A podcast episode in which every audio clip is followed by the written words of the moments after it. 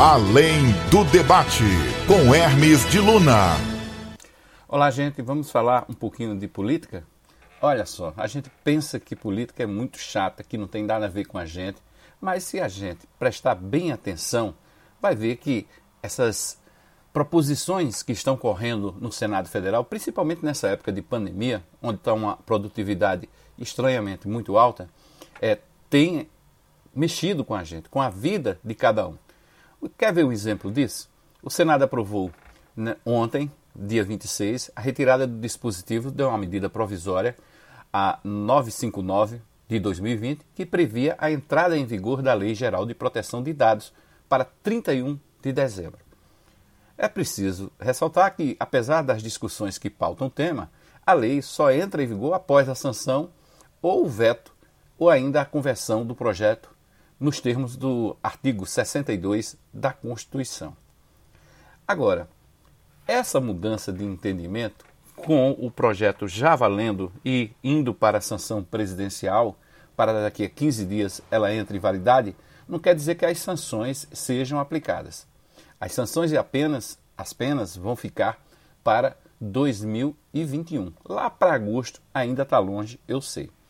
Agora, por que o interesse tanto da sociedade e das empresas, principalmente, nessa Lei Geral de Proteção de Dados? Olha só, eu posso aqui te dar vários exemplos sobre como isso importa, por que os dados são considerados hoje a nova riqueza do mundo. É, em um canal de streaming tem uma série chamada O Poder de Dados. Nela, uma jornalista francesa contou que somente em postar sua foto em uma rede social de namoro, foi levantado sobre ela um dossiê com mais de 400 páginas. Prestem bem atenção. Ela só postou uma foto, o nome e o endereço. A empresa conseguiu produzir um dossiê com os dados delas com mais de 400 páginas. O que é isso? Expertise da informação para que as empresas consigam extrair o monitoramento do comportamento, do hábito dessa consumidora. É o grande achado para direcionar de forma online, remota, os produtos que o cliente estará mais propenso a comprar. A forma de comportamento, como ele age diante dessas ofertas que as empresas estão mandando para a gente dia a dia ou estão fazendo ligações até sem autorização para os nossos smartphones é, a busca é, para empresas é saber fazer essas customizações. Cada vez chegar a um nicho mais fechado dos seus clientes para tentar prever o que vai ser bom para ele e o que vai ser bom para a empresa. Sabe? É aquela dona, a lógica da Dona Maria, que chegava na venda e era chamada pelo nome, lembrada pelo dono de que não havia ainda comprado o café naquela semana. É assim que funciona, mas de uma forma muito mais multiplicada. Então, fique atento que a Lei Geral de Proteção de Dados pode sim proteger você de várias situações, principalmente, principalmente de ligações inconvenientes, porque é, essa lei é um seguro de privacidade. Ela define como os dados pessoais, antes de serem considerados públicos, devem ser protegidos. E eu estou falando de nome, endereço, e-mail, idade, estado civil, situação patrimonial.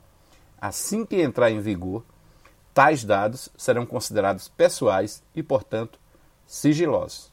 Quer dizer, no caso da Lei Geral de Proteção de Dados, as ligações de números desconhecidos para vender produto, oferecer alguma oferta, né, por exemplo, devem baixar, ser menos frequentes. E esses casos só aconteciam porque era comum o vazamento de dados por parte das empresas.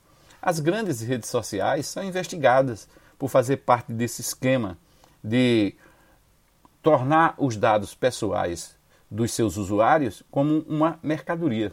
Né? Então é bom ficar atento a o que vai ser feito com essa lei de proteção geral de dados. Né?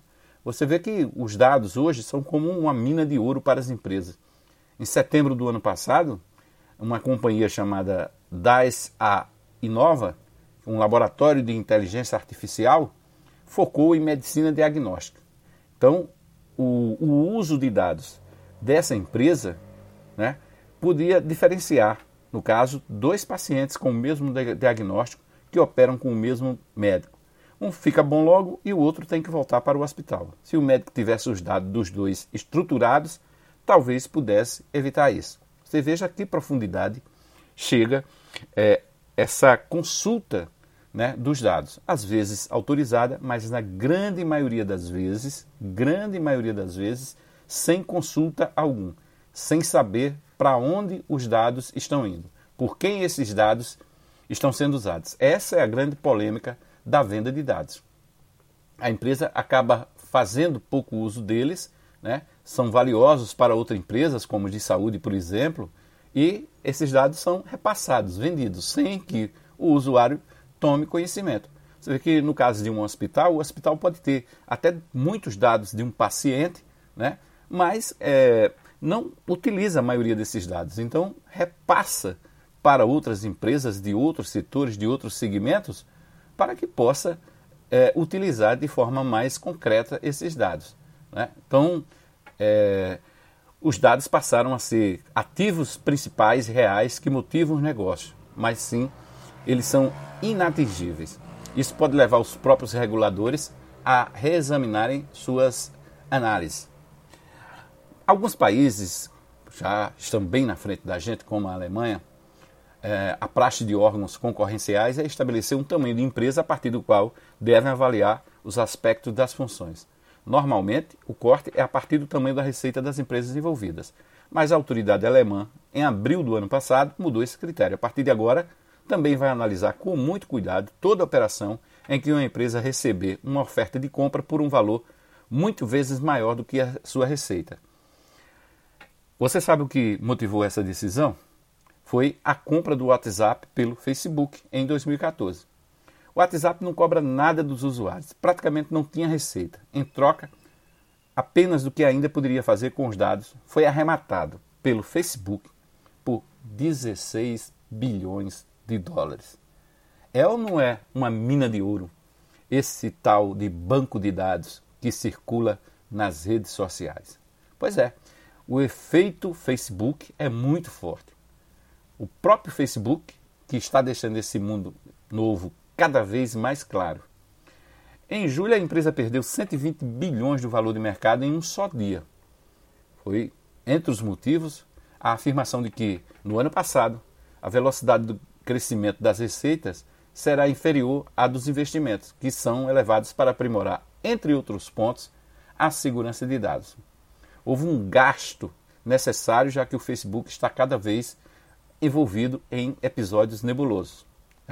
O caso chegou ao ápice, lá nas alturas, nas estratosferas, com o episódio de um compartilhamento indevido de dados de usuários que respondem por uma consultoria analítica. Essa consultoria teria sido uso, teria feito uso desses dados para influenciar na eleição presidencial dos Estados Unidos. Há uma desconfiança planetária de que o Facebook também fez o mesmo em outros grandes, grandes países onde os seus donos tenham interesse de compartilhar esses dados. Então, olha só, fica atento aí, viu? Porque a Lei Geral de Proteção dos Dados entra em vigor daqui a 15 dias, no máximo um mês, dependendo se o presidente Bolsonaro sancionar ou se ela voltar para o Congresso e o Congresso fazer a sua promulgação.